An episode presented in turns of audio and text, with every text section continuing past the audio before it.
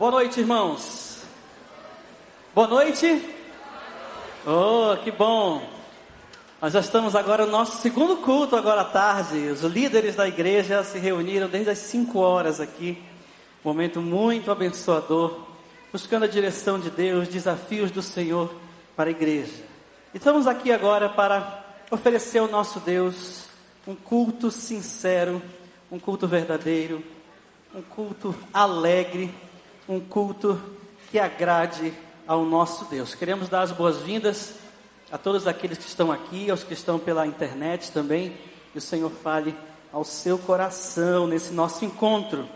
Durante a semana nos reunimos em células, pequenos grupos, grupos de estudo. Quinta-feira o culto de cura e libertação, sexta-feira adolescentes, sábado encontro dos jovens.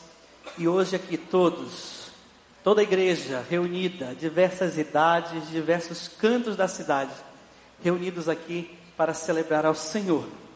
E como somos corpo, como somos povo de Deus, é muito importante estarmos sabendo de tudo o que está acontecendo. Então, preste bem atenção no IBB News, que ele tem informações importantes para essa semana, próxima semana, para juntos estarmos participando daquilo que a igreja tem promovido nesses dias. Vamos então ao IBB News. Você conhece nossa videoteca? Temos aqui vários DVDs disponíveis para locação, filmes, documentários, desenhos animados e muitas outras coisas. A videoteca fica aberta aos domingos no final de cada culto. Veja agora o que está acontecendo em nossa igreja.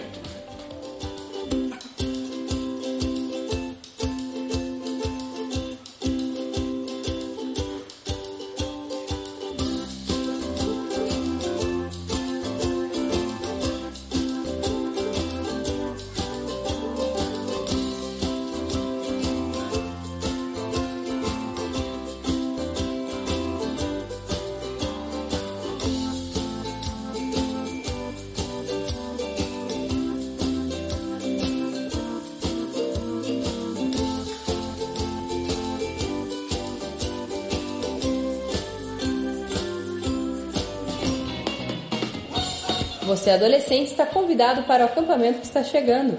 Será de 5 a 8 de setembro no acampamento Palavra da Vida Paraná. Acesse o site eventos.ibb.org.br e faça sua inscrição. No próximo domingo, no culto da noite, haverá a celebração da Ceia do Senhor. Venha preparado em oração. O sexto encontro do MIC Jovem está com as inscrições abertas para jovens casais que querem investir em seu relacionamento. O retiro acontece nos dias 7, 8 e 9 de novembro no novo hotel em São Bento do Sul. Confira os valores com a equipe do MIC no final dos cultos e se inscreva pelo site eventos.ibb.org.br. No próximo domingo acontece mais um culto em espanhol às seis e meia da tarde na capela. Participe! Os homens da IBB estão convidados a participar do grupo Homens de Palavra e Oração. O encontro dessa semana será na sexta-feira, às 10 horas da noite, no Salão das Nações. Convide um amigo e tenha um tempo de intimidade com o Senhor. Você que está visitando nossa igreja, dê uma passadinha no espaço do visitante. Queremos te conhecer melhor. E tenham todos uma ótima semana. Apenas uma correção da informação. Vocês viram que o áudio deu uma informação e o texto outra, né? O culto onde vamos celebrar a ceia do Senhor no próximo domingo será o culto da manhã. Então você prepare-se, esteja aqui conosco para celebrar a ceia do Senhor. Esse é o momento em que nós colocamos o nosso pensamento e o nosso coração naquilo que viemos primeiro oferecer a Deus nesse culto. Então, enquanto a Renata toca e canta o piano, uma canção que fala que o nosso Deus é digno, queria que você fechasse os teus olhos, fizesse a tua oração ao Senhor, colocasse o teu pensamento, o teu coração oferecendo a Deus este culto, oferecendo aquilo que você vai cantar, aquilo que você vai falar. Faça isso nesse momento.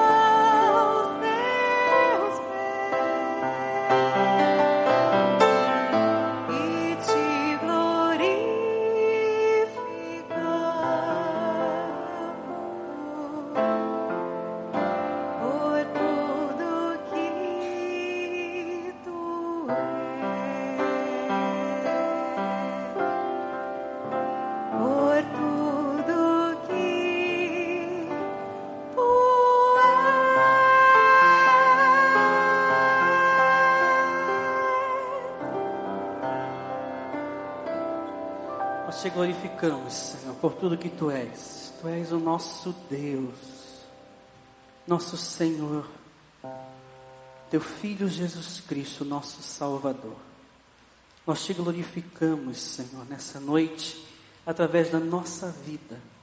Nós rendemos honra e glória ao teu nome, nesse ajuntamento do teu povo. E é isso que queremos fazer cantando, em palavras de oração, em frases de exaltação ao teu santo nome, Senhor. Por isso, recebe a nossa adoração nessa noite. Somente a Ti, a Ti somente, rendemos toda a honra, toda a glória e todo o louvor. Essa é a nossa oração, em nome de Jesus Cristo, nosso Senhor e Salvador. Amém. Senhor. Amém. Que coisa boa, né? Vamos colocar em pé? Vamos dar uns três abraços aí para a gente aquecer o coração de quem está perto da gente? Se você trouxe um convidado nessa noite, apresente-o aí para quem está perto de você. Convide-o a cantar, a celebrar ao Senhor. É por isso que estamos aqui, para render honra e glória a Jesus Cristo.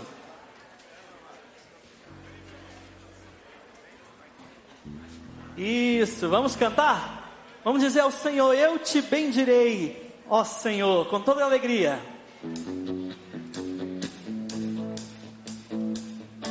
Vamos com as palmas?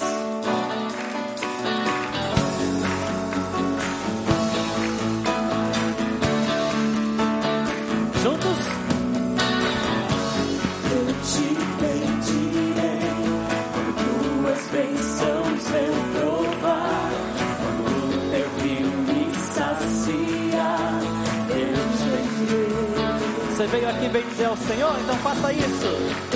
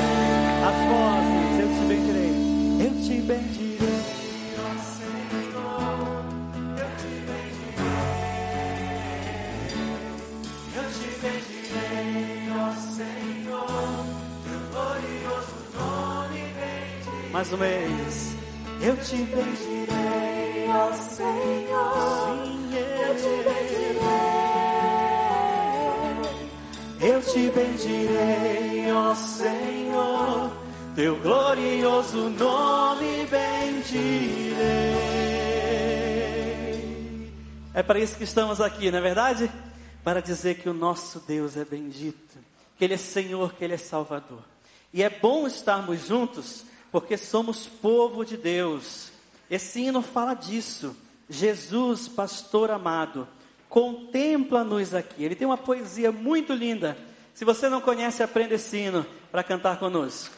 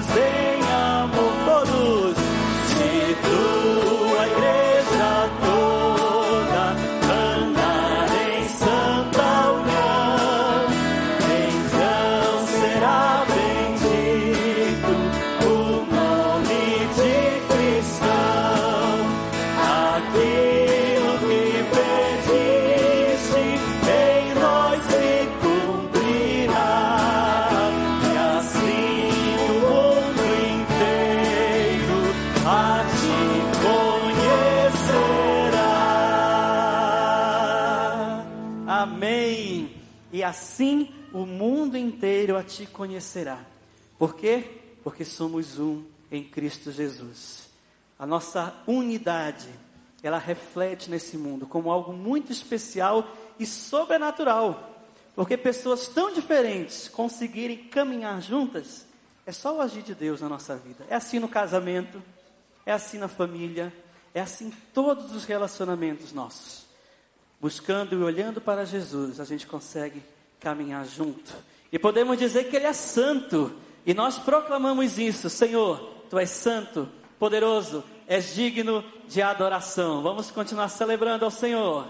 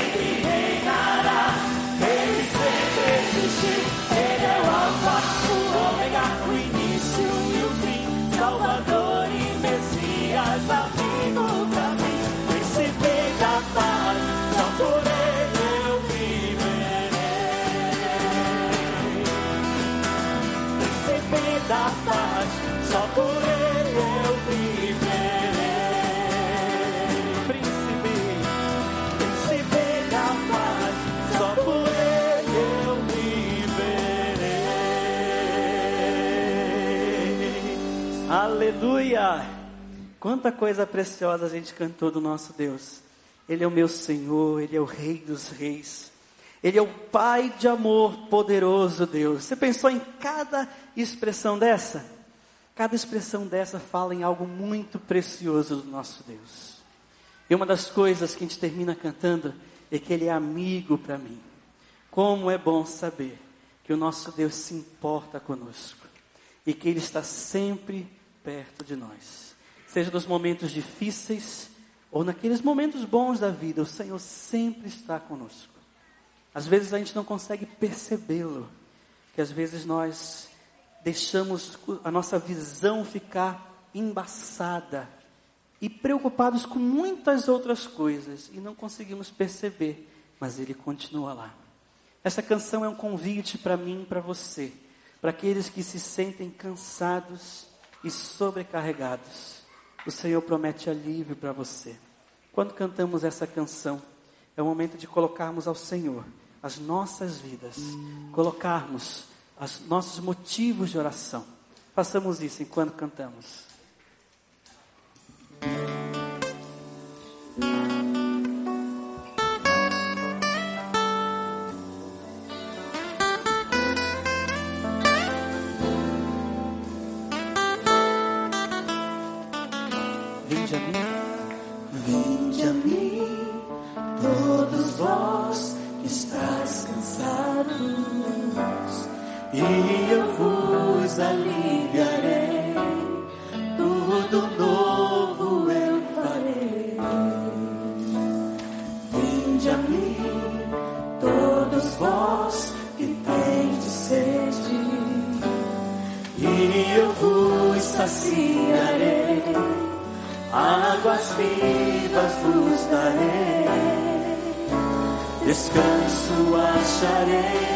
Para as vossas almas. E o que mais?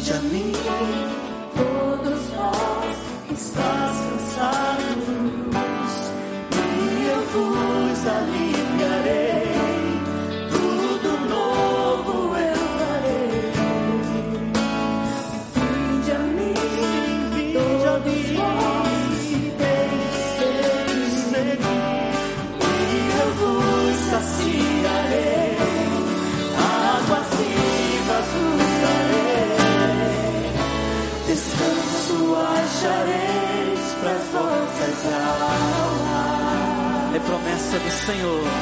E todas as feridas sararei. E o maior de todos.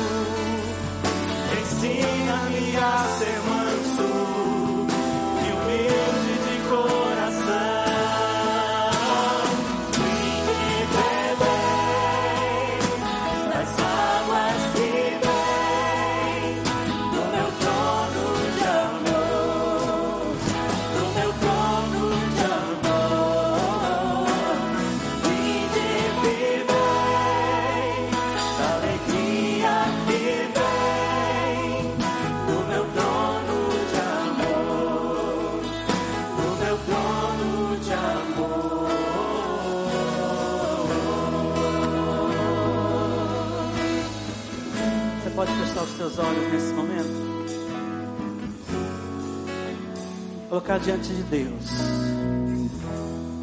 essa canção. Tem uma letra tão preciosa. Palavra do Senhor.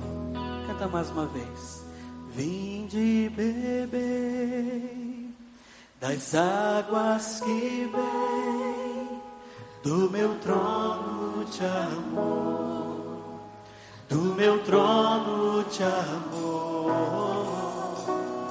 Vinde viver alegria que vem do meu trono de amor, do meu trono de amor.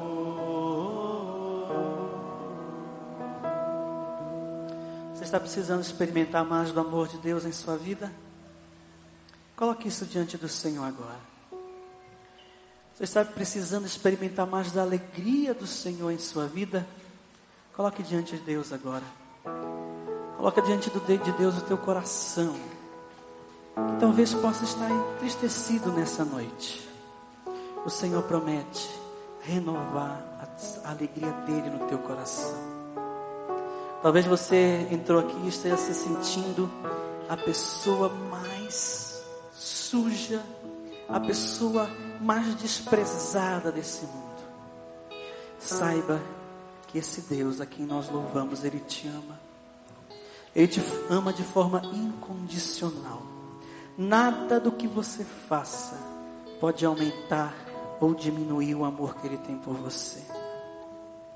Talvez você entrou aqui nessa noite com o seu coração pesado, com os teus ombros cansados de caminhar, com os teus pés cansados de andar por caminhos que não levam a lugar nenhum.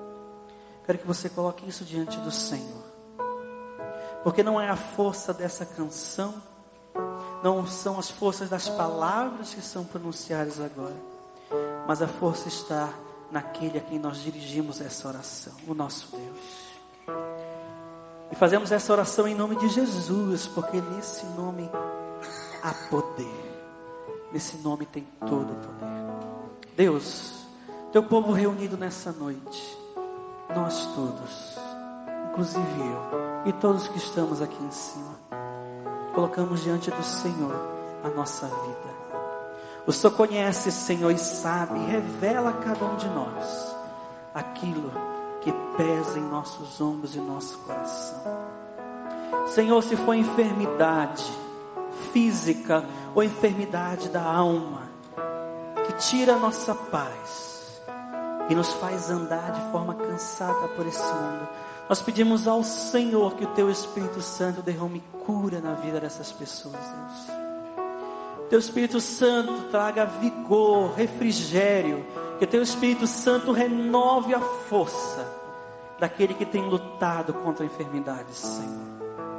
Nós cremos na vitória sobre a morte, a vitória que o nosso Cristo nos deu. Nós cremos, Senhor, que o Senhor pode fazer um milagre em nossa vida.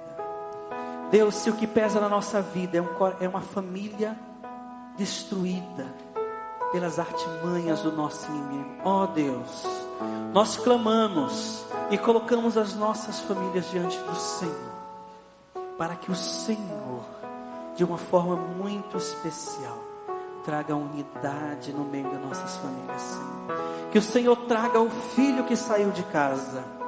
Que o Senhor reconstrua o amor entre marido e mulher que o Senhor reate os laços entre pais e filhos, Senhor.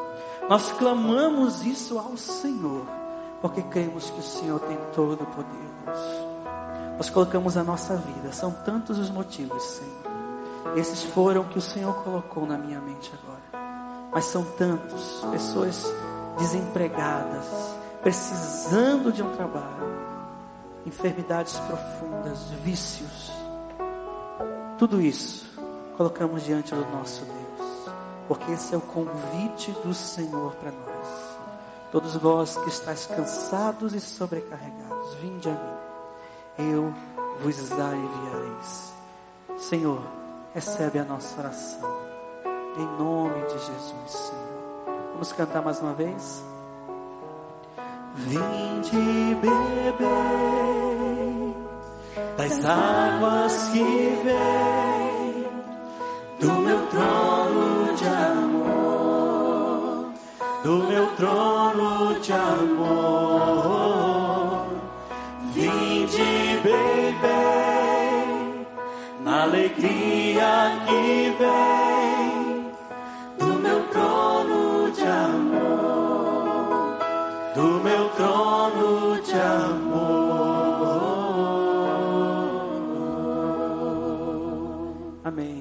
Você pode se assentar, meu irmão.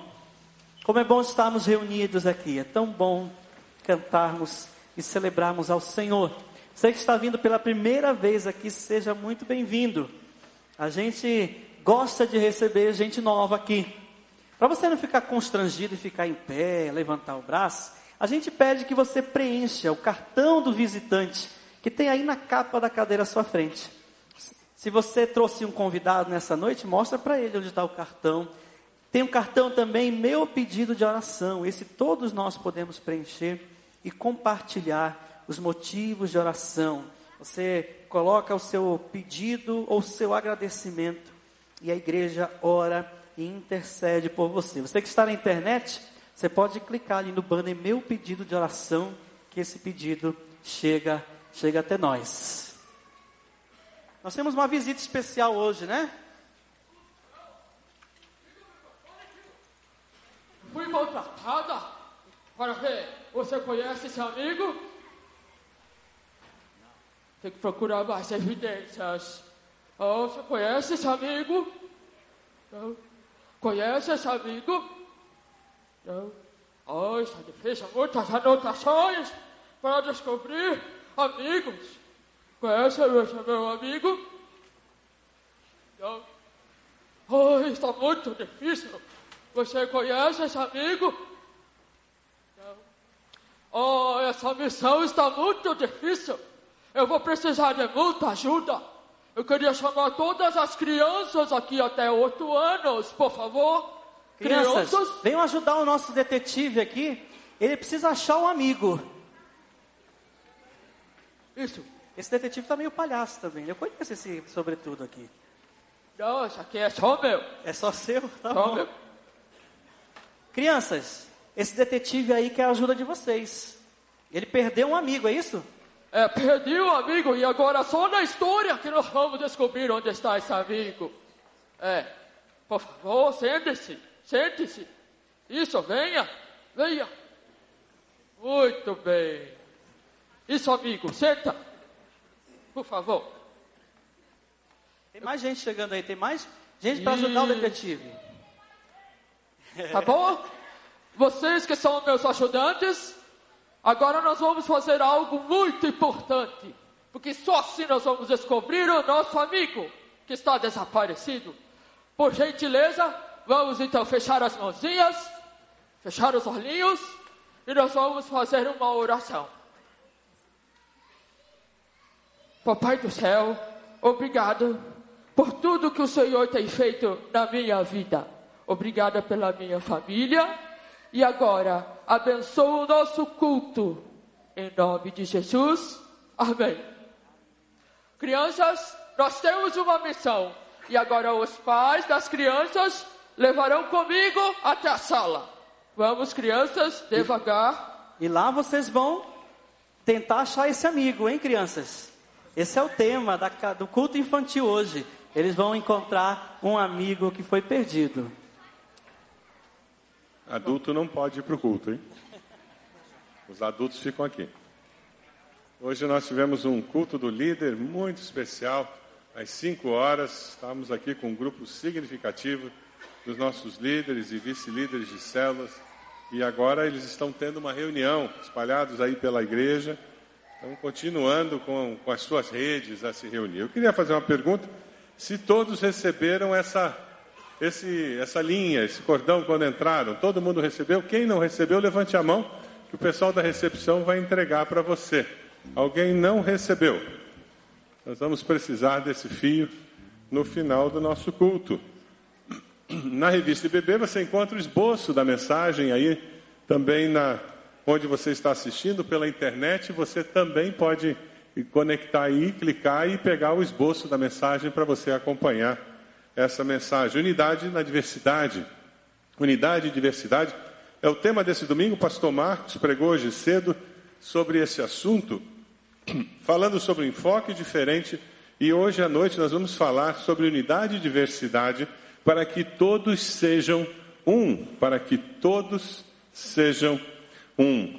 Viver em igreja é um segredo e a igreja é um milagre quando nós pensamos na existência de uma comunidade como essa, da qual nós fazemos parte. Dê uma olhadinha nesse vídeo que foi feito pela Igreja Batista Central de Belo Horizonte. O que é a igreja? A igreja é um prédio? A igreja é o pastor? Ou seus auxiliares? A igreja é a música?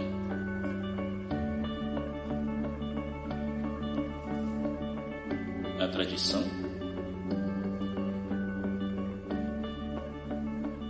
Ou os ministérios? Todas essas coisas são boas, mas elas não são a igreja. Tire elas e a igreja ainda existe. Por quê? Porque você ainda está aqui. A igreja é você. A igreja é você com um propósito de amar a Deus, de amar aos outros. A igreja é você com uma missão de ligar o que não está ligado a Cristo e juntos crescer em total devoção a Ele. A igreja é você com um plano de estar ligado a Deus, servindo, liderando uma célula na comunidade, usando seus dons e paixões e transmitindo a sua fé àqueles que não conhecem a Cristo. Quando você e eu vivemos dessa forma,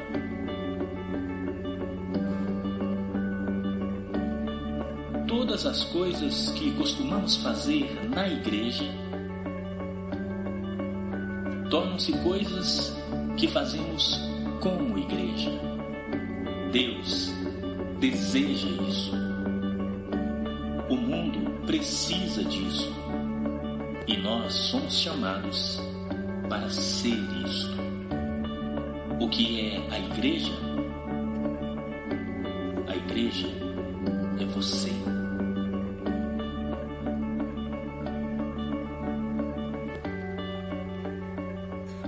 A igreja só existe quando existe o envolvimento de cada membro da igreja. Quando você tem simplesmente um lugar onde as pessoas vêm para participar de um rito religioso, ali você não tem uma igreja. A saúde de uma igreja é medida pelo número de membros envolvidos naqueles ministérios que a igreja faz para abençoar pessoas, para transformar a sociedade. É assim que você percebe a diferença que uma igreja faz e a saúde daquela igreja. No dia 13 de setembro, daqui a duas semanas, nós vamos ter a virada social. É a segunda vez que nós fazemos. Durante todo o dia, os ministérios da ABC vão ser expostos e nós vamos ter muitas coisas. Ali naquele banner você pode ver as várias atrações, nós vamos ter alguém ali no balcão para você poder se inscrever e vai ser um momento de expor tanto para a igreja quanto para a comunidade o que acontece na ABC. Nós vamos levantar recursos também.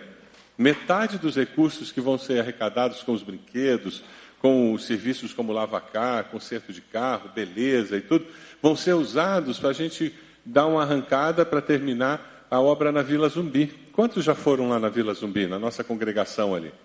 Nós estamos perto de terminar o prédio e assim que nós terminarmos o prédio, nós poderemos iniciar a fazer o contraturno escolar com aquelas crianças ali.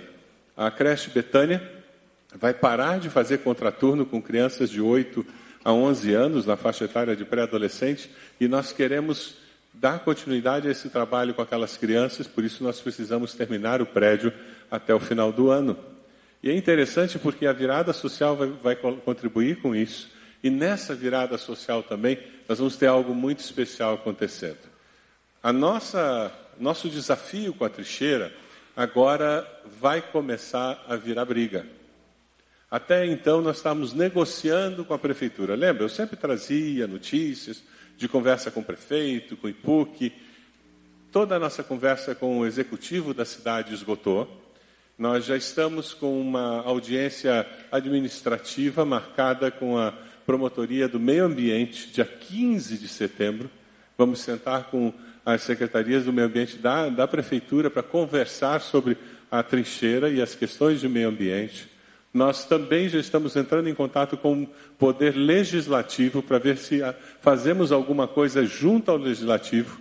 E no dia 13, no dia da virada social, às 10 horas da manhã, nós teremos uma reunião aqui com a vizinhança. Nós descobrimos grupos da vizinhança que estão se mobilizando também contra a trincheira. E nós vamos ter uma reunião aqui. Vamos chamar a, a mídia escrita, televisiva, vamos chamar a imprensa para estar aqui para que eles possam registrar a nossa insatisfação e o porquê nós não queremos a trincheira. Então, nós contamos com a sua presença, não apenas na virada social, mas você vem às 10 horas, participa dessa reunião. Você imagina o mico que vai ser se nós marcamos essa reunião, chega a mídia aqui e encontra meia dúzia de gatos pingados aqui. Já pensou? Aí que eles vão dizer, é, não precisa realmente mudar a trincheira de lugar. Mas se eles chegarem aqui e encontrarem esse salão cheio de gente, e ouvir os nossos argumentos, nós vamos começar a ter a mídia do nosso lado também. Então, você coloque na sua agenda dia 13, E vai ser perfeito, porque você vem, participa da reunião aqui, das 10 até mais ou menos umas 11 horas, e você pode comer o churrasco, pode participar da cruzada, da, da nossa virada social, vai ser bem interessante. A outra notícia que eu tenho para os irmãos, que também é muito legal, tem a ver com o nosso, nosso desafio até final de setembro, o desafio da Igreja Segura, né? Se você der uma olhadinha aí na sua revista, abra aí a sua revista na página 9, você vai vai descobrir que no fim de semana passado nós recebemos a doação de um Fusca. Está aqui na entrada. Quantos viram o Fusca lá na entrada? Recebemos a doação de um Fusca, que está ali, está à venda. Se alguém tiver interesse, é só ligar para a administração da igreja. E eu queria mostrar um slide aqui que mostra como é que está a nossa situação. Próximo slide, por favor.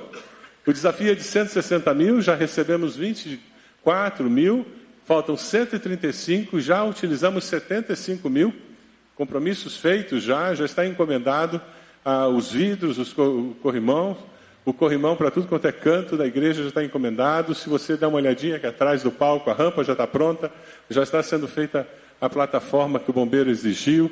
Nós já temos ali no, no mezanino a estrutura metálica, só está faltando vidro agora para a gente instalar a divisão ali. Então, as obras estão continuando, irmãos. Então, é uma boa notícia. Estamos caminhando e a sua oferta, a sua participação é muito importante. Tem sido gostoso ouvir de vários irmãos, Deus respondendo, mostrando como eles vão contribuir, a participação, e, e vai ser assim que nós vamos conseguir chegar lá. E eu tenho uma boa notícia também, que eu acabei de receber bem no começo do culto. Pastor Renato, mostra aí o, a foto que o irmão tem. Esse foi um outro carro que foi doado hoje, no começo do culto. Nós recebemos a notícia, um Uno, que está numa loja para vender e, e a família nos avisou que eles também estão doando o valor do carro aproximadamente 16 mil reais. E vai ser assim que nós vamos chegar a 160, irmãos. Não vai ser tirando o valor do orçamento mensal de cada família, não. Vai ser indo na poupança, fazendo um esforço extra, fazendo alguma coisa fora do normal que nós vamos conseguir. Algumas famílias vão dar 50 reais, outras vão dar 500, algumas vão dar mil, outras 10, outras 20, outras 50. Vai ser desse jeito que nós vamos chegar lá, irmãos porque até o final de setembro nós vamos arrecadar esses 160, fechamos a primeira etapa dos bombeiros, ufa, nos levantamos enfrentamos o segundo desafio, que vamos ter seis meses a um ano para realizá-lo. Amém, irmãos? Está fraco, hein? Amém? Então, é motivo da gente louvar a Deus por esse, mais essa família que sentiu de Deus a direção de fazer essa doação e dessa maneira a gente vai recebendo essas situações que vão sendo somadas e, e o desafio vai se tornando menor ainda. Vamos orar dedicando nossos dízimos e ofertas ao Senhor enquanto participamos desse tempo de dedicação. Pedimos que Deus esteja usando esses recursos para promover o seu reino, para a honra e glória do seu nome. Vamos orar. Deus e Pai, nós consagramos ao Senhor os nossos dízimos e ofertas reconhecendo que o Senhor tem nos abençoado de tantas maneiras, nós queremos ser fiéis ao Senhor, devolvendo para o Senhor um pouco do muito que o Senhor tem nos dado. Obrigado pela, pelas famílias que já têm sido tocadas pelo Senhor com relação a essa oferta especial. E nós temos visto a resposta, o resultado, e nós te louvamos por isso. E já te agradecemos porque vamos alcançar essa meta até o final do mês de setembro e poderemos honrar os compromissos que estão sendo assumidos, Senhor. Nós te louvamos por isso. E queremos, nesse momento, pedir que o Senhor use esses dízimos e ofertas para promover o crescimento do teu reino, Senhor.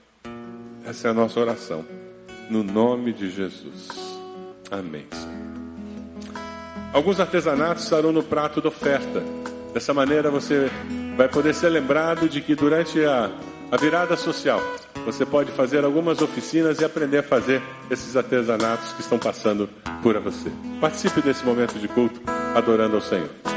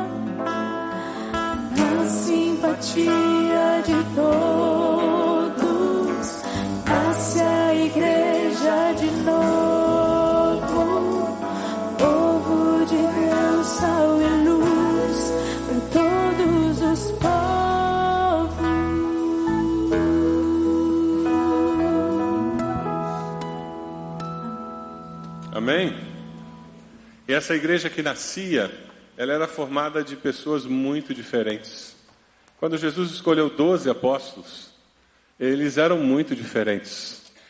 E depois as pessoas que foram se convertendo, elas eram muito diferentes. Você encontrava escravos e donos de escravos. Se você lê a carta de Filemão, você encontra essa realidade dentro da igreja primitiva.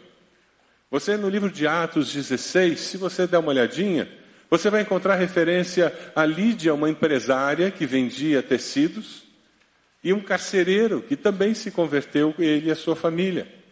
Todos eles dentro da mesma igreja, membros da mesma igreja. Atos 17, 4 diz assim: Alguns dos judeus foram persuadidos a se unirem a Paulo e Silas, bem como muitos gregos tementes a Deus, e não poucas mulheres de alta posição. Judeus que se convertiam ao evangelho, gregos, gentios que se convertiam ao evangelho, estavam lá dentro da igreja. Mulheres de alta posição na sociedade se convertiam, escravos, uma mistura que se tornava numa impossibilidade sociológica. E a igreja é isso, é uma impossibilidade sociológica. Só na igreja você encontra tantas pessoas diferentes reunidas. Mas é interessante porque os relatos do livro de Atos diz que esses homens viraram o mundo de cabeça para baixo. Quando eles falavam dos apóstolos, diziam que tinha uma coisa comum a todos eles: eles haviam estado com Jesus. Como aconteceu no primeiro século, acontece hoje em dia. Deus une pessoas diferentes pela fé em Cristo. Não acontece isso? Deus nos reúne dos lugares mais diferentes, das famílias mais diferentes, e nós somos unidos em Cristo. E porque nós somos unidos em Cristo, nós conseguimos conviver. E nós desfrutamos de comunhão na igreja cristã. A nossa individualidade é valorizada, é reconhecida como presente de Deus a cada um de nós. Uma igreja saudável, ela não transforma todo mundo em soldadinho que tem o mesmo jeito de vestir, o mesmo jeito de pensar, o mesmo jeito de falar, e tudo é igual. Isso é uma igreja doente. O corpo de Cristo, uma igreja saudável, é formada por pessoas diferentes. Mas pessoas diferentes que estão indo na mesma direção, que têm o mesmo compromisso de se tornar cada dia mais semelhantes a Cristo. E porque eles são diferentes, mas eles têm o mesmo compromisso, eles conseguem viver em unidade. Porque o objetivo da vida deles é o mesmo. A igreja não é uma máquina de fazer iguais. Algumas pessoas acham que igreja é isso. As pessoas entram diferentes e saem todas iguais, se vestem iguais, falam do mesmo jeito. Isso não é igreja. Isso não é igreja. Igreja é isso aqui. As pessoas se convertem e elas crescem, elas se tornam melhores. E aquelas características de personalidade que foram dadas por Deus se transformam em características que são usadas para o bem, para o benefício da sociedade, da família. E aquela pessoa descobre todo o potencial que Deus deu. Lá na célula, quando nós nos aceitamos, quando nós nos ajudamos, nós fazemos com que o que temos de melhor dentro de nós desabroche. Lá na sua família, a função do esposo é ajudar para que o potencial da esposa desabroche. A função do esposo é ajudar para que o potencial do esposo cresça. A função dos pais é ser aquele apoio para que os filhos alcancem todo o seu potencial. Quando nós caminhamos juntos, no processo discipulado, do Vida na Vida, quando nós caminhamos juntos no grupo pequeno, quando nós caminhamos juntos servindo a Deus nos vários ministérios, nós nos estimulamos a nos tornarmos cada dia mais parecidos com Jesus. E porque estamos indo na mesma direção, embora sendo diferentes, o que é principal na nossa existência é igual. O problema é quando o que é principal na nossa existência não é Jesus. Aí podemos estar na mesma igreja, nós não teremos unidade. Há mais de dois mil anos atrás, sabendo desse perigo, Jesus orou por seus discípulos, de ontem e de hoje, preocupado com a nossa vida em união. Porque ele sabia que o nosso jeito de, de nos relacionarmos uns com os outros poderia ajudar ou atrapalhar o mundo crer ou não nele. Abra sua Bíblia lá em João 17. João 17, Jesus está fazendo uma oração pelos seus discípulos. Nós vamos ler a partir do versículo 20, João 17, a partir do versículo 20. Veja se quem está perto de você achou no celular, se tem Bíblia, para que todos possam acompanhar. Mantenha sua Bíblia aberta. Lá no esboço você pode ir encontrando um lugar para ir preenchendo e acompanhando a mensagem.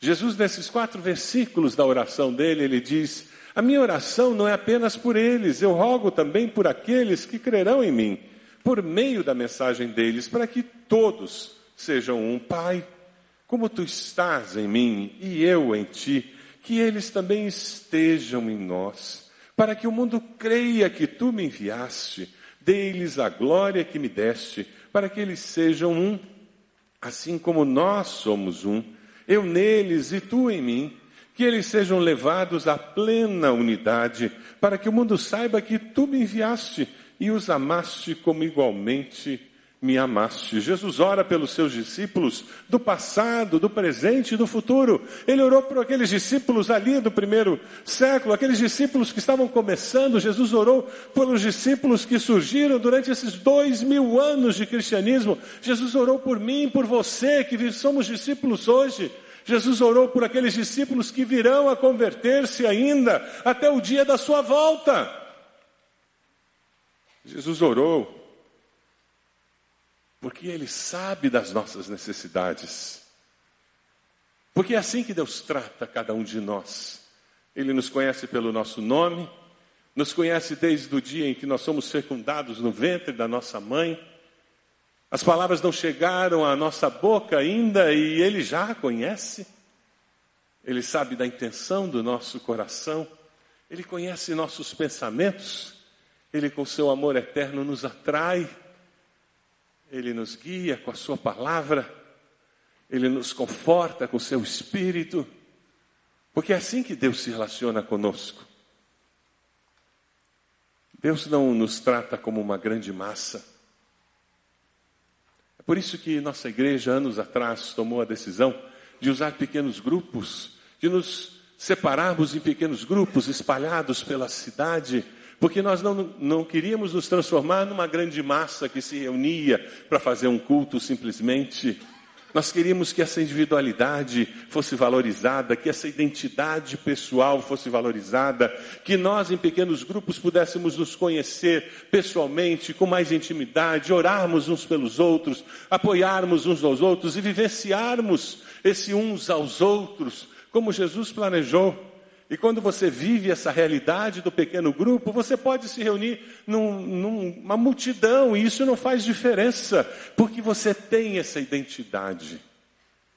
Naquele grupo que você convive, que você abençoa e é abençoado. Se você ainda não está num pequeno grupo, numa célula, por favor, procure um dos pastores, procure-nos.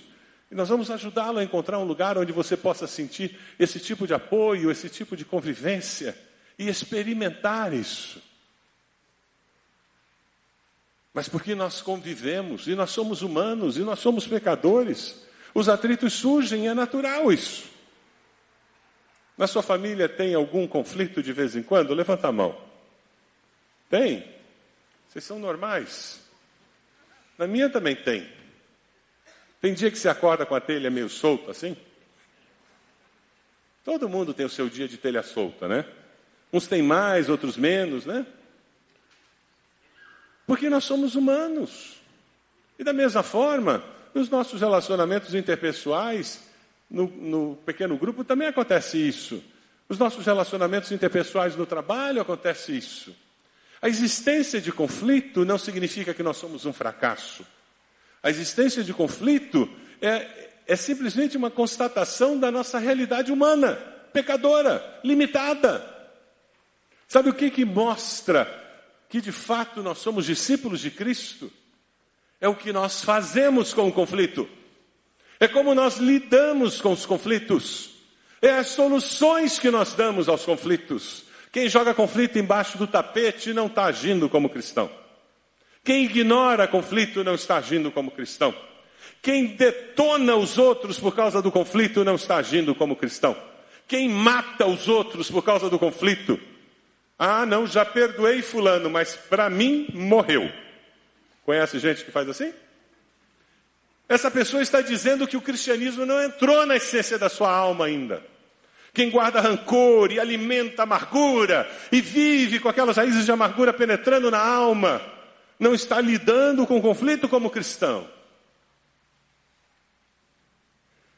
Alguns autores dizem que Existem basicamente três grandes fatores que geram conflitos interpessoais.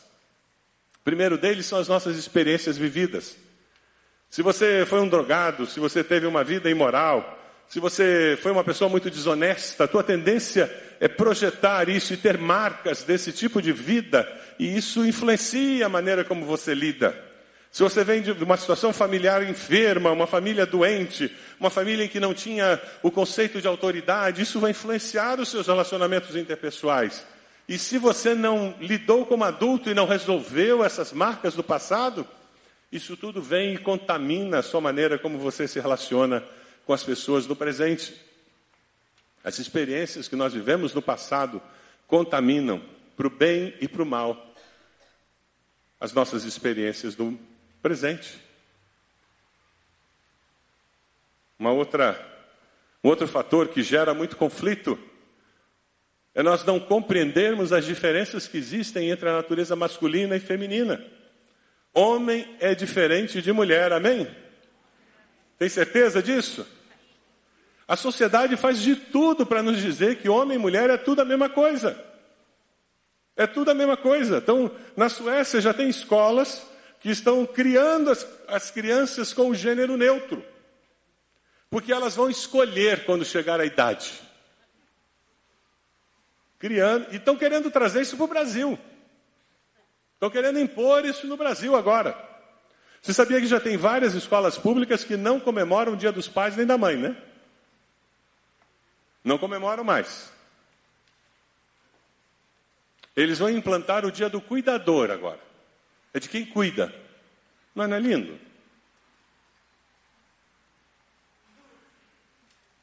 Existe uma diferença.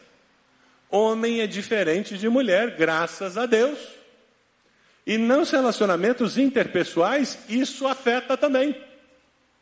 O homem vê a vida de uma forma diferente da mulher. Aí você chega na célula, você encontra uma pessoa nova, um cara super divertido, você está voltando para casa, a esposa diz: Hum, tem alguma coisa estranha com ele. Você diz, mas o cara é jóia, o cara é uma pessoa legal, bacana, que que isso? Tem alguma coisa estranha. Se você já passou dos 50, Você vai dizer, deve ter mesmo. Você já aprendeu ao longo dos anos que quando a mulher fala isso, tem coisa. Por quê? Porque Deus criou o homem, ele olhou e disse: Hum, posso fazer melhor. E fez a mulher. Elas têm uma percepção, a subjetividade feminina faz com que elas enxerguem coisas que passa batido para a gente, homem. Mas, por outro lado, quando tem um incêndio na casa, a objetividade masculina ajuda. Nada de pegar nada, vamos embora, a gente tem que sair para sobreviver. É claro que tem mulher que é mais objetiva, tem homem que é mais subjetivo, é lógico. Eu estou falando em termos teóricos, o que normalmente acontece, mas o não percebermos as diferenças que o gênero traz gera muito conflito. Quem é casado sabe do que eu estou falando. E daí, gostou? Estou bem? E você fica olhando dizendo: o que, que aconteceu, meu? Aí você pensa rápido e diz: ficou ótimo o seu cabelo. Ela: que cabelo? Eu não fui no cabeleireiro. E de novo, se você já tem mais anos de estrada, você aprendeu que nessas horas a melhor coisa a fazer é capitular e dizer: querida, me desculpe, mas eu não estou conseguindo perceber o que é. Enquanto você é novo, você fica tentando adivinhar, né?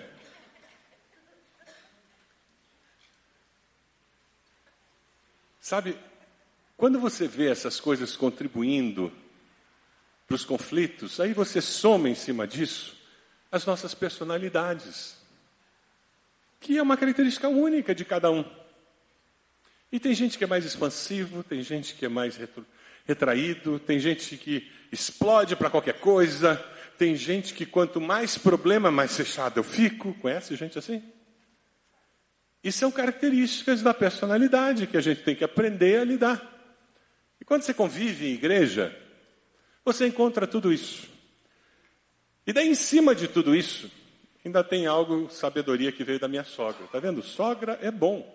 Eu digo, vocês vivem falando mal de sogra, mas sogra é, é uma bênção.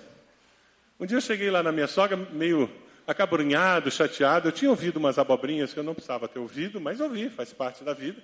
Quando você lidera, acontece isso. E eu estava meio chateado, e ela disse, por que você está com essa cara chateada? Eu disse, sogrinha, ainda estou degustando aí umas coisinhas. Mais um pouquinho eu volto para o meu normal. Ela disse, Ih, ouviu bobagem? É?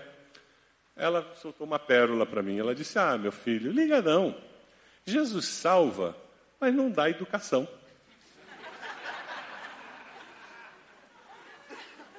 Quem dá educação é papai e mamãe. E muitas vezes no pequeno grupo, muitas vezes na convivência na igreja, os problemas que nós temos é porque a outra pessoa é mal educada mesmo. Ela entrona porque ela é mal educada, ela não sabe se relacionar socialmente. Em casa ela tinha que ter aprendido. Sabe aquela história em que ela tinha que ter aprendido que não podia comer o chocolate do irmão, mas o papai e a mamãe não disseram, você não pode comer o chocolate do seu irmão. Aí ela acha que ela pode comer o chocolate de todo mundo na vida. Sabe, ela, ela nunca ouviu do pai, da mãe, dizendo: Meu filho, espere, não fale agora, porque o papai está conversando. Assim que eu terminar, eu falo com você. Nunca ninguém mandou ela esperar. Então ela não consegue esperar, ela interrompe todo mundo, ela fala na frente de todo mundo, ela entrou na mesmo. Se não aprender isso em casa, vai aprender aonde? E muitas vezes os problemas interpessoais não têm nada a ver com espiritualidade, não tem nada a ver com personalidade, tem a ver com falta de educação mesmo. E nesse ponto a igreja se transforma numa grande bênção na vida das pessoas. Eu me lembro de um jovem que, que chegou na nossa igreja como adolescente, saiu daqui já adulto, hoje mora no outro estado. Um dia conversando com ele, ele foi criado pelos avós.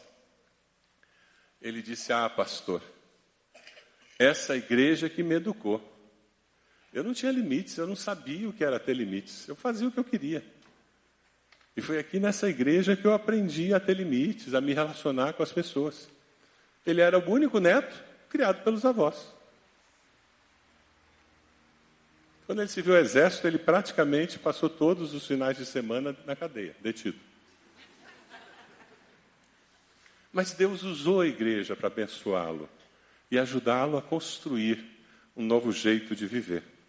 Mas se nós temos todos esses conflitos que nos afligem, O que, que nos une? Por que, que a gente se reúne e a gente ainda consegue ter experiências tão gostosas como a gente tem lá na célula, como a gente tem aqui nos cultos? Pergunta a pessoa do lado aí, o que, que nos une então? O que nos une, que nos torna a família de Deus, é o perdão dos nossos pecados.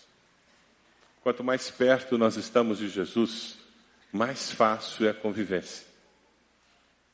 Quanto mais perto nós estamos de Jesus, mais fácil é aceitar o meu irmão com as idiosincrasias dele, com as dificuldades dele, mais fácil aceitar aquele líder com o jeito de ser dele. Mas se eu não estou perto de Jesus, aí eu rejeito mesmo, aí eu quero que aquela pessoa morra, eu quero que vá embora, porque eu não consigo aceitar o outro, eu não consigo conviver com o diferente. É Jesus que faz esse milagre acontecer. Por isso que Jesus ora pela nossa unidade, porque ele sabia que esse seria um grande desafio para nós. Dá uma olhadinha no versículo 21 aí do texto. Para que todos sejam um. É a oração de Jesus. Como tu estás em mim eu em ti, que eles também estejam em nós, para que o mundo creia. Dê-lhes a minha glória que me deste, para que eles sejam um, assim como nós somos um. E lá no 23, para que eles sejam levados à plena unidade. Jesus ora pela unidade do amor, para que eles sejam um, assim como nós somos um, eu neles e tu em mim. Existe um conceito teológico importantíssimo aqui. Jesus está dizendo que, da mesma maneira como ele e o Pai vivem em harmonia e unidade, que eu e você, que nós, irmãos em Cristo, precisamos aprender a viver em unidade a resolver nossas diferenças, a sentar e resolver as diferenças e não empurrar com a barriga, e não jogar para baixo do tapete, e não fingir que elas não existem. Assim como Ele e o Pai são um, o nosso desafio é nós aprendermos a amarmos até o diferente, a convivermos, a respeitarmos Vamos ler juntos João 13, 34, que vai estar aí na tela? Vamos lá? Um novo mandamento lhes dou: amem-se uns aos outros, como eu os amei. Vocês devem amar-se uns aos outros. Com isso, todos saberão que vocês são meus discípulos, se vocês se amarem uns aos outros. Quanta energia gasta nos nossos lares porque não conseguimos nos aceitar? Quanta energia gasta na nossa célula quando nós não nos aceitamos como somos e não nos ajudamos uns aos outros a crescer? Quanta energia gasta quando aqui na igreja nós não nos aceitamos como somos e não procuramos crescer na mesma direção. Ora, Jesus ora para que sejam um, sejam levados à plena unidade. Essa unidade não é administrativa, não é no sentido do que nós fazemos, das estratégias que usamos. Não, não. A unidade é de atitude, de coração, de busca do Senhor. Unidade de relacionamentos, isso sim. Unidade de relacionamentos. Todos somos chamados a uma vida com Cristo. Nós estamos em diferentes estágios da vida cristã, mas todos caminhando. O problema é que muitas vezes nós paramos no meio da caminhada. Muitas vezes começamos a caminhar na direção oposta da cruz. Muitas vezes deixamos que a tristeza, que a amargura, que o desencanto, que a desesperança roube de nós a alegria de prosseguir na caminhada cristã. Todos nós chegamos a Cristo arrependidos e aos pés da cruz, não é verdade? Nós chegamos de caminhos diferentes da vida, não é verdade? Cada um de nós tem uma história diferente. Você já chegou ali aos pés da cruz? Quem sabe você está aqui hoje e está dizendo, mas eu nunca aceitei Jesus. Eu nunca tomei uma decisão ao lado de Cristo. Ele nunca mudou minha vida. Quem sabe hoje à noite você vai tomar essa decisão arrependendo-se dos seus pecados, dizendo: Eu quero experimentar essa unidade com Cristo e com os irmãos, porque ela é incrível. Quando você experimenta essa unidade, você descobre o sobrenatural de Deus se manifestando. E aí você não se contenta com menos. Se Deus me aceita, por que, que eu não aceito meu irmão? Sabe, a roda de bicicleta é um, uma boa ilustração do que nós estamos falando. A roda de bicicleta, ela tem o que no centro dela? Vários aros, não é verdade? E os aros vêm de todas as direções, não é verdade? Mas eles vêm numa direção só, aquele núcleo central. Não é isso? E ao vir na direção do centro, está firmado naquele núcleo central que dá estrutura para a roda funcionar. Porque eles estão firmados no núcleo central, apesar de virem de direções diferentes, é que aquela roda funciona. Assim é a igreja. Mesmo sendo diferentes, mesmo, mesmo tendo histórias diferentes, vindo de histórias diferentes, de direções diferentes, se nós estivermos indo na mesma direção, haverá segurança, haverá estabilidade e essa igreja funcionará. Sabe, há poder em sermos diferentes, mas servindo ao mesmo Deus. Hebreus 12, 1 a 2 fala disso com muita propriedade. Vamos ler juntos esse texto de Hebreus 12, 1 e 2? Corramos a corrida que nos é proposta, tendo os olhos fitos em Jesus, Autor e Consumador da nossa fé. Pergunta a pessoa que está atrás de você: você está correndo olhando para Jesus ou olhando para o irmão ou para o pastor? Pergunta a pessoa que está atrás de você: você está olhando para Jesus ou olhando para o pastor ou para o teu irmão aí? Que na hora que você está olhando para o pastor ou para o irmão ou para o líder de célula, você vai tropeçar e vai cair. É para Jesus. Que é Ele que é o autor e consumador da nossa fé. E é nele que nós vamos ter a segurança para aceitar o diferente, para conviver com o diferente, para perseverar no meio da tribulação. Um bom relacionamento é quando alguém aceita o seu passado, apoia o seu presente e incentiva o seu futuro. Amém? Essa é uma frase boa para colocar no Facebook, não é? Essa é boa de mandar para o Twitter agora. Que tal você colocar no teu Twitter agora? Pega teu celular aí. Pastor Renato, segura um pouquinho aí esse texto. Quem sabe você está aí também na internet vendo, pega o teu celular aí e dá uma tweetada aí. Manda essa frase. Bom relacionamento é quando alguém aceita o seu passado. Gente, alguém conheceu o meu passado e não me julgar, não dá de dedo, isso é fenomenal. Isso é fantástico. Quem pode dar de dedo em alguém aqui? Quem pode? Levanta a mão que nós vamos dar de dedo em você. Ninguém. Quem é juiz? É por isso que na célula é muito importante que a gente desenvolva aquele momento de compartilhar para ser um momento que não é politicamente correto. Você conhece gente que tem na célula momento politicamente correto e que ninguém fala nada? Tem célula que quando chega o momento de compartilhar diz assim: "Ah, eu quero agradecer por uma bênção recebida". É tão politicamente correto, quer dizer, as pessoas não se abrem que não têm liberdade nem para dizer qual é a bênção. Imagina que vão falar de um problema. Aí Deus, Deus tem senso de humor, né? Ele manda um visitante. Visitante é sem noção, né? Aí todo mundo falou que é, é para orar. Aí o líder diz assim: bom, agora se alguém tem algum problema para compartilhar, como o visitante não é politicamente correto, sabe o que ele faz? Ele começa a blá, blá, blá, conta todos os problemas. Fica todo mundo assim olhando. Nossa. Aí quando sai da sala, todo mundo se sentiu super bem que puderam orar, interceder pelo problema do visitante. Mas por que, que um não ora pelo problema do outro, meu Deus? Isso é coisa do cão. É dedo do cão. A gente não fala porque a gente tem medo das pessoas nos rejeitarem se elas souberem que nós estamos com dificuldade lá em casa, que nós estamos com um problema lá no trabalho. Mas sabe, um bom relacionamento, a pessoa aceita o seu passado, ele apoia você no presente, seja qual é a realidade que você está vivendo no presente. E sabe por que, que ele faz isso? Não é porque ele vai ser conivente com o pecado, não. Não, porque nós somos irmãos em Cristo e nós estamos indo na direção de quem? de Jesus, não é verdade? Eu incentivo um futuro melhor com Cristo. Sempre, sempre, sempre. Eu pego você, coloco a mão do teu lado e digo, querido, tua vida tá uma desgraça. Você já descobriu? Desse jeito que você está vivendo, não dá. Vamos orar para Deus mudar isso.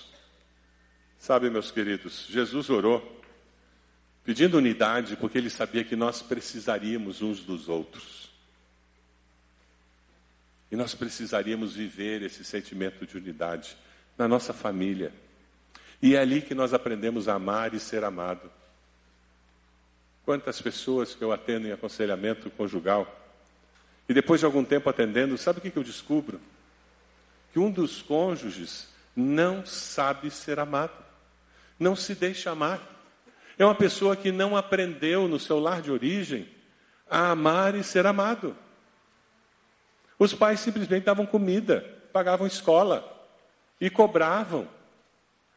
E todo sentimento de amor era negociado. Eu vou amar você se você tirar nota boa, eu vou amar você se você se comportar. Eu... E ele só recebia algum afeto, algum carinho, alguma demonstração de amor se fizesse o que os pais queriam. E aquela pessoa casa e ela não sabe o que é amar de fato. E não sabe se deixar amar. Na igreja, no convívio com irmãos, na unidade que Cristo nos dá, nós somos livres para amar. Jesus não ora por uma unidade invisível, gente. Essa unidade está enraizada na alma pelo Espírito Santo e ela é manifesta através de ações concretas. E quando nas nossas ações, no nosso jeito de agir, de ser, de fazer, nós mostramos essa unidade, sabe o que acontece? A glória de Deus se manifesta. E quando a glória de Deus se manifesta, o mundo crê em Cristo Jesus. Versículo 21 diz: Para que o mundo creia que tu me enviaste. Quando vivemos em unidade, a glória de Deus é manifesta. Talvez você esteja dizendo, ah, pastor, mas é difícil. Eu acho que eu não consigo, né? Talvez o teu sentimento seja parecido com desse jogador de ping-pong aqui. Dê uma olhadinha ali. Você conseguia fazer aquilo? 係要掌握個時間等等都要好好，所以佢頭先係失咗。咁但係相反啊，現時歐洲嘅運動員咧，比賽都用呢板啊，放放下突然間削一板咧，令到你難以亦都應付嘅。但呢板靚啊！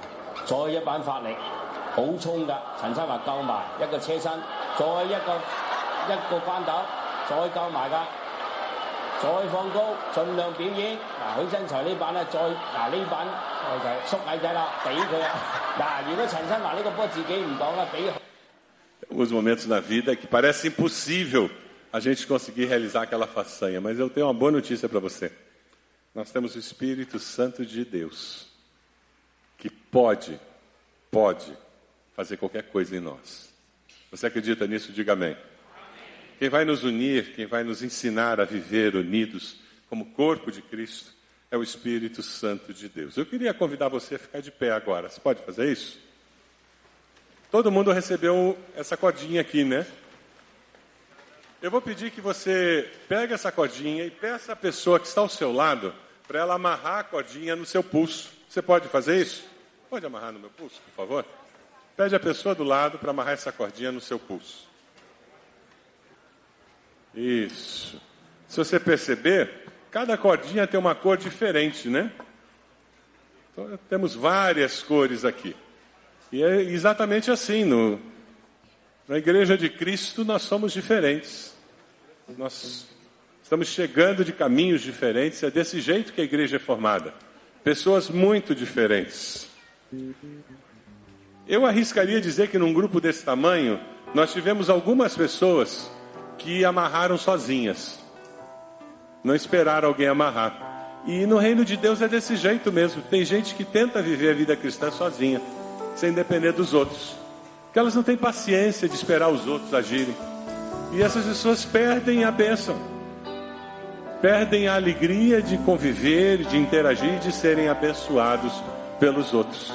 Agora eu queria convidar você a formar um grupo de seis pessoas. e se amarrar com essas pessoas. Você vai viver a experiência de pequeno grupo com essas pessoas, se amarrando com elas. Então, olhe ao redor, escolhe seis pessoas e se amarre com elas.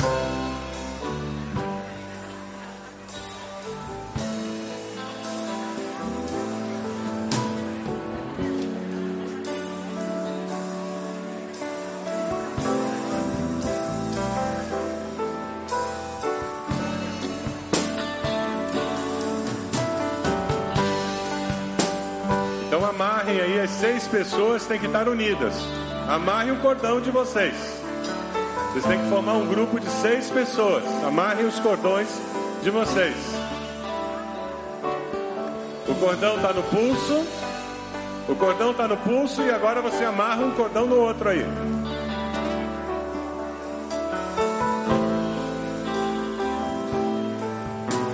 Isso.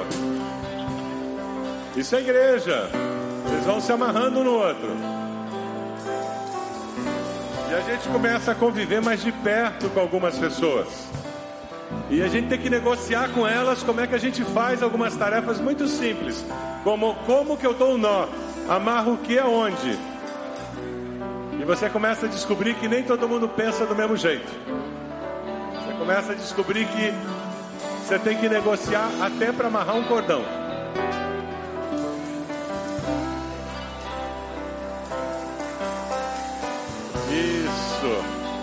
Se você já está amarrado, você vai descobrir que a gente não se amarra com alguém para ficar parado.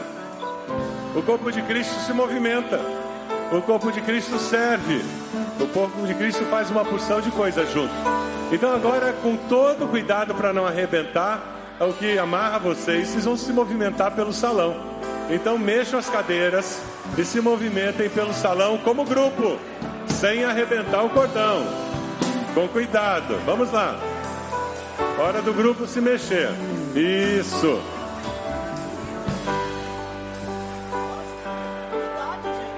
Hora de andar pelo salão com cuidado. Isso. E assim mesmo. Um cuidando do outro, um prestando atenção no outro, para evitar que alguém estrague a união que existe.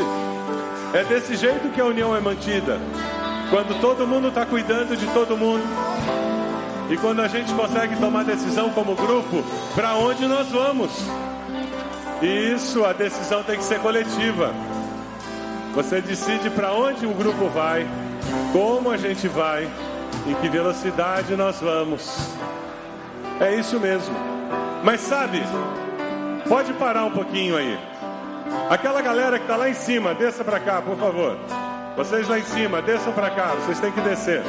Quem está na galeria, desce para o chão aqui, por favor. Todo mundo que está na galeria, desce para o chão. Isso, com cuidado, hein? Isso. Olha só, muito bom. Gente, só que esses grupos pequenos, eles se encontram com o resto da igreja, não se encontram? Não é verdade? E eles se misturam também com o resto da igreja. Então agora você vai unir o teu grupo com outros grupos. E tente prender de alguma forma o teu grupo com outros grupos. Então vamos lá, se encontre com os dois, três grupos aí e tentem se prender de alguma maneira a esses outros grupos. Então vamos lá, se encontre com outro grupo. Isso. E tente se encontrar e se prender com outro grupo. Isso é corpo de Cristo. E a gente fica mais perto. A gente fica mais unido.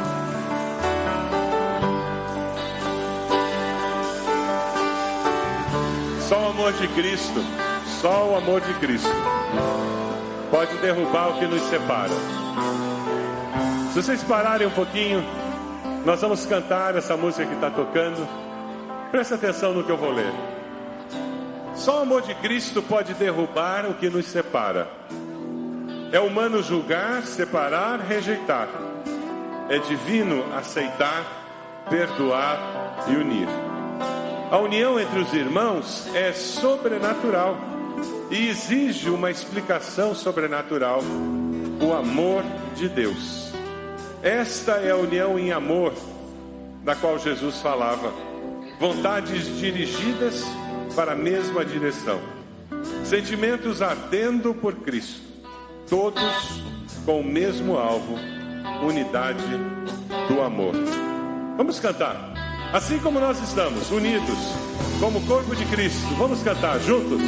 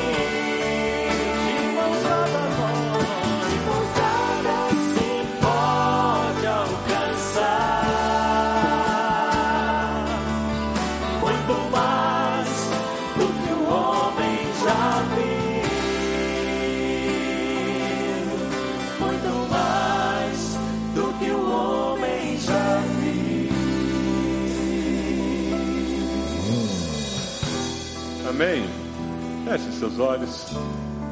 Como igreja, vamos agradecer a Deus porque Ele nos uniu. E agradecer porque existe vitória a todo aquele que olha para a cruz e diz: Eu quero ter vitória porque eu vou aceitar o meu próximo, olhando para a cruz. Ó Deus, é verdade, nós pedimos perdão porque tantas vezes, ó Deus, essa unidade é quebrada por causa do nosso pecado. Porque deixamos de olhar para a cruz e olhamos para as diferenças que existem, para os defeitos do nosso irmão, e nós pedimos perdão por isso, Senhor. Pedimos que o Senhor seja aquele que nos ajude a restaurar, a reparar, a perdoar e pedir perdão. Pedimos, ó Deus, que o Senhor mesmo esteja agindo na nossa vida e nos transformando a imagem de Jesus. Ó Deus, nós queremos caminhar olhando para Cristo, o autor e consumador da nossa fé. Ó Deus, que ali nas nossas células, nos nossos grupos pequenos, nós possamos conviver e experimentar de uma forma muito especial essa unidade. A unidade do amor do Senhor nos nossos corações. Que essa intimidade com o Senhor transborde naquela comunhão. E nós possamos amar e ser amados, possamos abençoar e ser abençoados.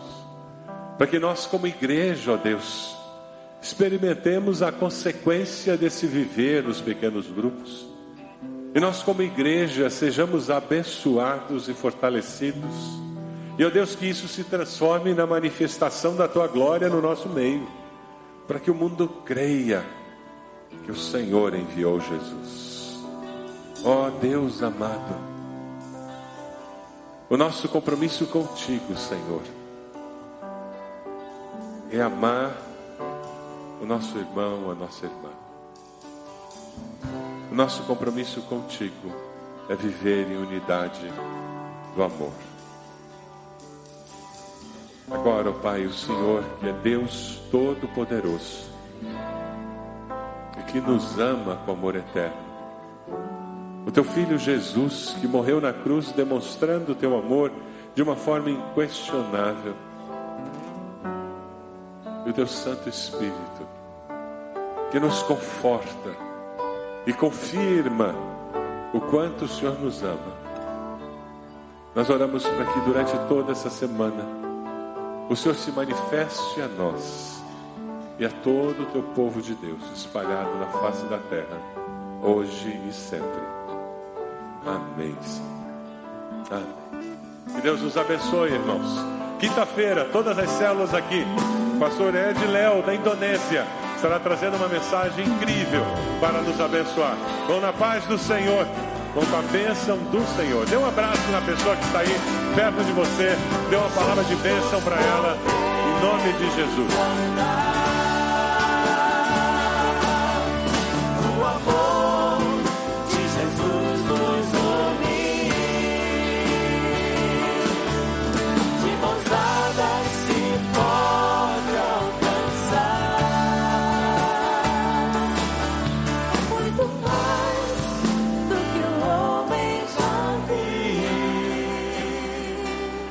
Para parar. Tem bolo de chocolate lá na cantina, gente. Eu tinha que interromper. Essa fatia aqui já é minha. E tem cachorro quente e refrigerante também. Para ajudar o co... seis reais o combo para ajudar o coro aí para a Convenção Batista Brasileira em Gramado, mês de janeiro. Vão na paz do Senhor.